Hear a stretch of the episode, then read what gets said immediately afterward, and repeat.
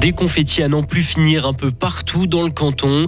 Le tourisme suisse retrouve de sa superbe et Kiev n'est pas contre le fait de discuter avec Pékin dans le cadre de la guerre. Pour euh, demain, un peu de soleil, toujours de la douceur, 12 à 14 degrés. Voici le journal de Hugo Savary. Bonsoir Hugo. Bonsoir Rio, bonsoir à toutes et à tous.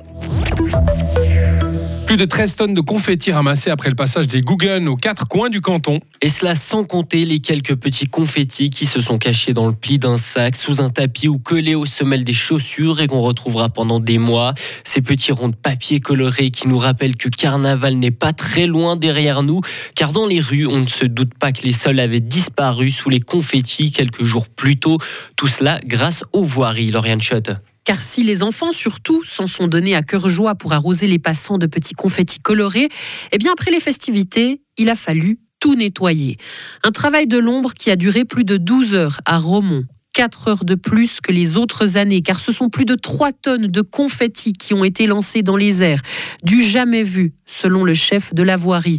Du côté d'Estavayer, ce sont 4 tonnes 3 de petits papiers qui sont passés dans les balayeuses et autres camions aspirateurs. Là aussi, des chiffres qui augmentent d'année en année. En basse-ville de Fribourg, ce sont plus de 5 tonnes de confettis qui ont été ramassés et une vingtaine de personnes ont été mobilisées pour remettre en état les rues après le passage du carnaval des Bolts. En 5 heures, c'était poussé. 5 heures ont aussi été nécessaires pour nettoyer Bulle et sa tonne 2 de petits papiers colorés. Par contre, il ne faut pas se leurrer. Dans les rues, c'est comme à la maison, on retrouvera quelques confettis par-ci, par-là, pendant encore plusieurs mois. Et les plus de 13 tonnes de confettis qui ont été ramassés aux quatre coins du canton ont tous été acheminés à la SAIDEF à Posieux où ils ont été brûlés.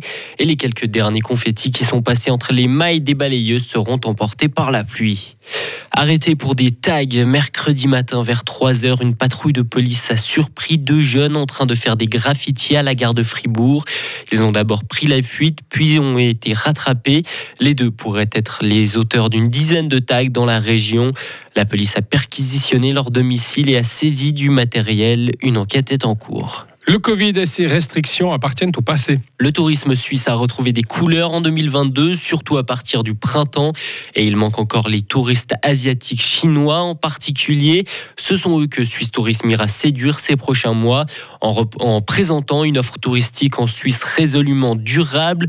Touristes venus de très loin et offre durable ne serait-ce pas antinomique Le directeur de Suisse Tourisme, Martin, Martin Niedegger. Vous avez absolument raison, c'est un dilemme, on est là-dedans et il faut accepter que les marchés, les autres lointains sont très importants pour nous.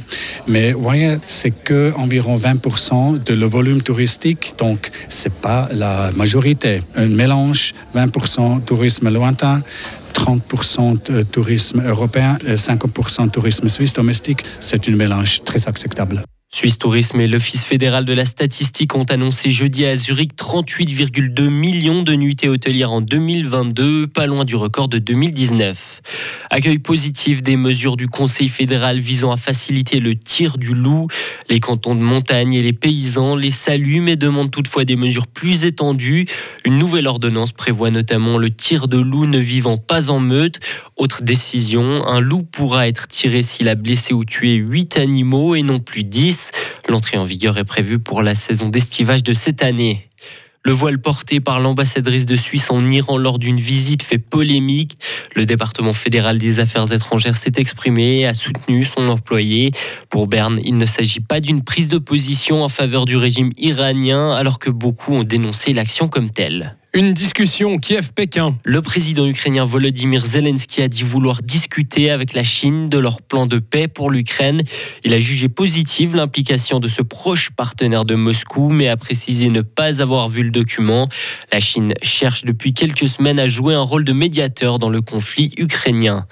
Enfin, trois personnes ont été arrêtées en Irlande du Nord suite à la tentative de meurtre d'un policier hier. Il pourrait s'agir de républicains dissidents violents.